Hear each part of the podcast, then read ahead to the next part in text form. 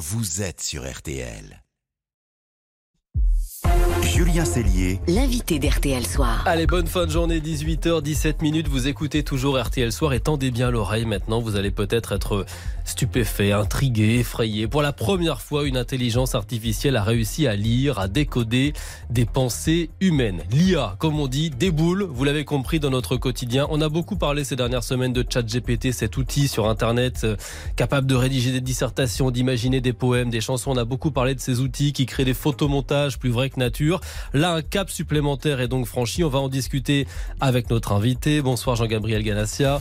Bonsoir. Chercheur, professeur, spécialiste de l'intelligence artificielle. Avec nous aussi Martial Liu, notre expert éco, auteur avec son fils Léonard de Chat GPT School pour les étudiants. Bonsoir Martial. Bonsoir. Et également en ligne avec nous notre correspondant aux États-Unis. Bonsoir Lionel Gendron.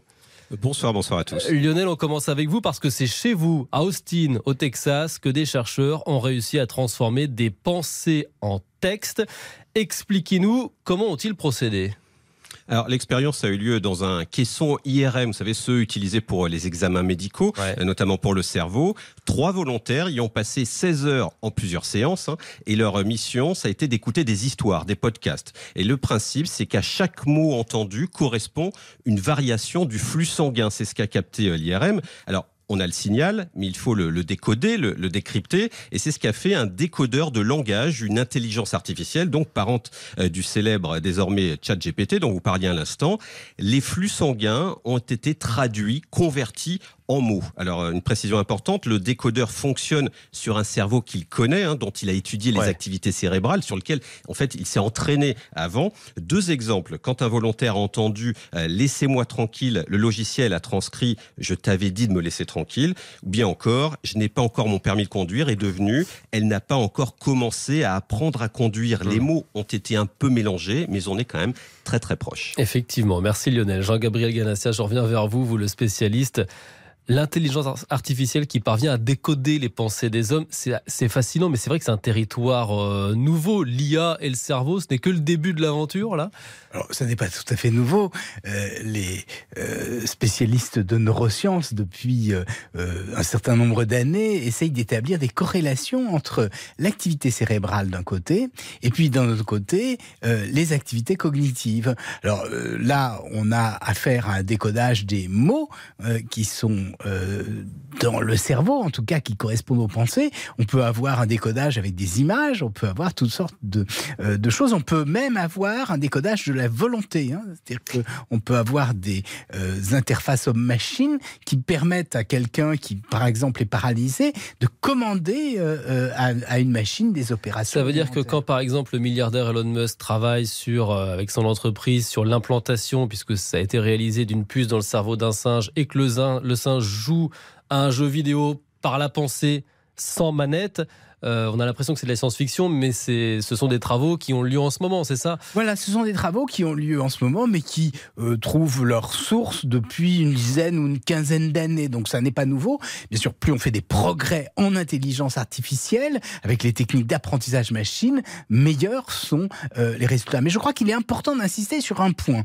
Il s'agit de lire les pensées, c'est-à-dire d'étudier les corrélations entre l'activité du système nerveux et un certain nombre d'images, de sons, de mots, éventuellement de, de volonté. En revanche, il n'y a pas d'écriture dans le cerveau. hein. et là, je crois que Elon Musk est un tout petit peu ambigu. Il a une société qu'il appelle Neuralink, qui a pour volonté, comme, comme euh, euh, objectif, d'établir un lien entre le cerveau et le monde numérique. Et pour lui, bah, c'est quelque chose de simple. On va pouvoir vous mettre un petit euh, dispositif dans le cerveau pour augmenter votre, votre mémoire. Alors ça, bien sûr, c'est quelque chose de totalement faux. Juste-. On est capable de savoir ce qui se produit dans le cerveau, éventuellement de le corréler avec un certain nombre de pensées, avec euh, tout un tas d'approximations, mais l'aspect inverse, c'est-à-dire vous faire rentrer des choses dans le cerveau à partir de systèmes électroniques, ça on ne sait pas. Et heureusement d'ailleurs, parce que si on pouvait le faire, on nous mettrait ce qu'on veut dans notre tête. Ce Oui. serait vraiment effrayant. Ça, c'est un peu effrayant. Juste qu'on essaie de voir les bénéfices, parce que nos auditeurs se disent mais pourquoi on, on tente de telles choses? Pourquoi de telles expériences? L'idée, par exemple, vous, vous parliez tout, tout- tout à l'heure de, de- de personnes à mobilité réduite. Ce serait permettre à un paraplégique de marcher avec un exosquelette, c'est ça? Tout à fait. Ça pourrait être euh, euh, aussi des personnes qui sont des emmurés vivants de communiquer un tout petit peu avec l'extérieur. Ça peut être aussi des interfaces homme-machine qui permettent à une personne qui a les mains occupées de commander à une machine. Mais ça peut aller plus loin. Et là, bien sûr, ça pourrait poser un certain nombre de problèmes. Hum. Vous savez que Mark Zuckerberg a eu, il y a certain- un certain nombre Fondateur de d'années, Facebook, ouais. le fondateur de Facebook, le directeur, le président directeur général de Meta aujourd'hui, avait comme idée de développer des interfaces euh, cerveau-ordinateur pour faire, et je- reprends son expression, fluidifier la relation entre l'utilisateur et le réseau social. Ce qui donne euh, euh, vraiment quelque chose d'absolument effrayant. Ça veut dire que vous n'avez même plus besoin de taper à la machine ou de dire ce que vous voulez. Le réseau social le saura directement et il vous livrera ce dont vous avez besoin. C'est terrible parce que justement, du point de vue, moi je suis un spécialiste d'intelligence artificielle et je me suis beaucoup intéressé aux questions d'éthique. Ça veut dire que vous serez satisfait avant même d'avoir eu besoin d'exprimer votre désir. Euh, le- Or, or, l'éthique, justement, c'est cette tension hein, entre, entre le désir puis le- la répression du désir dans certains Vous, cas. vous- vous parlez de ces projections qui sont un peu glaçantes. L'un des, des parrains de, de l'intelligence artificielle vient de quitter son poste chez Google. Il s'appelle Geoffrey Hinton. Il regrette, dit-il, son invention. Il dit Je ne vois pas comment on pourra empêcher des gens malveillants de s'en emparer. C'est votre crainte aussi? Alors, il a peut-être euh, euh, raison. Disons que je trouve que euh, il exagère un tout petit peu, hein, parce que lorsque on lit exactement ce qu'il dit, il dit que l'intelligence artificielle va prendre son essor toute seule. Donc effectivement, ce qui est très dangereux, et là il a tout à fait raison, c'est que ces machines, de plus en plus perfectionnées, vont pouvoir être au service de personnes malveillantes. Mais c'était déjà le cas avec toutes sortes de technologies. Mais il laisse entendre aussi que ces machines pourraient d'elles-mêmes prendre le pouvoir et avoir une espèce de conscience, une volonté qui se Ouais. à la nôtre. Et alors là, je trouve qu'il va beaucoup trop loin. Là, on va un peu plus loin. Bah, il dit la singularité on- on- euh, on- inventée par les auteurs de science-fiction. C'est le principe de singularité. C'est quand les machines pensent par, elles- par elles-mêmes et génèrent leur propre euh, création ou créature. Bon, là, en tout cas, on n'en Voilà. est pas là. Mais là, très, très, heureusement, très concrètement, à court terme, par exemple, on voit que ChatGPT est capable d'écrire, de synthétiser, de disserter comme les hommes. Et ça, ChatGPT, je parle à ceux qui ne connaissent pas encore cet outil, c'est pour tout le monde. C'est en ligne, on peut s'en servir. On a aussi des outils qui sont très facilement accessibles, qui permettent de créer des photos, des vidéos tellement incroyables qu'on a l'impression qu'elles sont euh, vraies. Geoffrey Hinton, justement, là, ce, ce- ce parrain de l'IA qui vient de démissionner de, de Google, dit on n'arrive plus à savoir ce qui est vrai. C'est le cas aujourd'hui, Martial? Bah, c'est le cas et c'est sans doute aussi ce qui donne une chance à l'humain dans cette histoire, parce que là c'est vrai qu'on fait un peu peur à tout le monde, mais euh, Un peu, oui.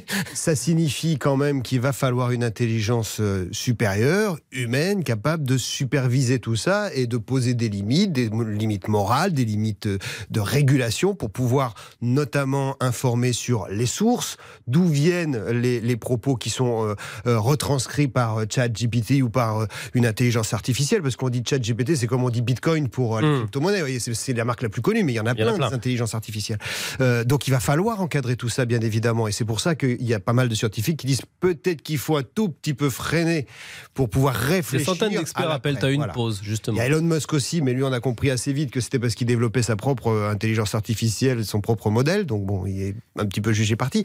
Oui, de, de ce point de vue-là, je crois qu'il faut expliquer que Elon Musk vous propose non pas d'utiliser ChatGPT, mais son système qu'il appelle TroGPT. C'est un peu la pravda, hein, la vérité, hein, qui va vous annoncer. C'est encore pire, hein, parce que ChatGPT, lui, ne prétend pas dire la vérité. Et donc, euh, je crois qu'il faut, bien sûr, raison garder hein, ce moratoire qui a été signé par un certain nombre euh, d'hommes d'affaires, hein, dont euh, le cofondateur euh, de Apple, le cofondateur de, Skype et un certain nombre de scientifiques. Quand on lit vraiment dans les lignes, il va vraiment bien au-delà. C'est-à-dire qu'il nous laisse entendre que l'intelligence artificielle va créer des esprits numériques, hein, digital mind en anglais. Or, nous, nous, nous en sommes bien loin. Il faut encadrer et puis il faut aussi apprendre à s'en servir. C'est un peu l'objectif de votre livre, Voilà. ChatGPT School.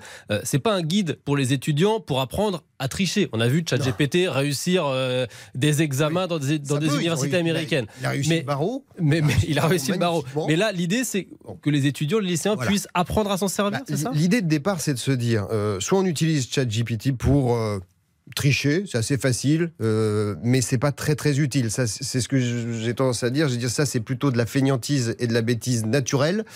Euh, c'est plus à craindre ça que l'intelligence artificielle, si vous voulez, là pour le coup. Non, ce qu'il faut, c'est l'utiliser comme euh, un partenaire d'apprentissage. Comme moi, quand j'étais enfant, je commençais un exposé sur la vie de Beethoven, j'allais voir l'encyclopédie universalis et puis je me retrouvais à, à, à papillonner, à regarder comment fonctionnait un, un moteur à explosion, etc. C'est ça, ChatGPT. Vous allez entrer en discussion avec l'ordinateur, il va vous proposer un premier essai, vous allez lui euh, dire oui mais je veux que tu affines un peu plus, tu me fais le résumé de, des Misérables de Victor Hugo en 10 lignes, ok. Maintenant je veux que tu me précises la vision de Victor Hugo sur euh, le milieu social du 19e siècle au moment des, des Misérables. Et puis voilà, on va architecturer, chercher avec lui et avancer, avoir un peu plus de connaissances et les mettre en perspective toujours, parce qu'il peut aussi vous, vous, faire un, exposé formidable sur la Terre est Vous êtes tous les deux passionnants, mais je crois qu'on est arrivé presque au bout de l'interview. mais je ne résiste pas à vous poser à tous les deux une question qui va sans doute intéresser nos auditeurs. Est-ce qu'on est en train de vivre une nouvelle révolution industrielle qui va aussi bouleverser nos, nos emplois? Est-ce que l'intelligence artificielle va me remplacer moi, le journaliste qui présente les infos, euh, des scénaristes qui sont en grève en ce moment euh, aux États-Unis? Un rapport américain dit il y a 300 millions de postes qui pourraient être remplacés. Et à l'inverse, on a des experts qui nous disent c'est formidable, on va gagner du temps libre et tout le monde va passer la semaine de, de 4 jours. La vérité, elle est où? Alors, au risque de décevoir les auditeurs, ça n'est pas une révolution, mais c'est une évolution extraordinaire parce que avec ces modèles de langage, justement, on est capable de générer des textes. Mais attention, hein, ça n'est pas une- un esprit derrière la machine, elle ne pense pas. Ce sont des perroquets stochastiques, hein, des perroquets qui utilisent l'aléatoire. Ils génèrent des textes, ce sont des mots probables. Et c'est un affabulateur extraordinaire. Quand il ne sait pas, il invente et euh, il raconte des histoires dont certaines sont drôles. Il faut en rire, bien sûr. Mais il faut surtout pas leur faire confiance. Ce sont des menteurs patentés. Et moi, je, vous voyez que tout est possible, puisque moi, je pense qu'effectivement, c'est une révolution industrielle. Euh, Il y a eu la roue, puis euh, la machine qui a remplacé l'animal. Ça a été la première révolution, on va dire, euh, la force physique. Il y a eu Gutenberg qui a remplacé le premier métier intellectuel, qui était celui Ouais, des moines copistes.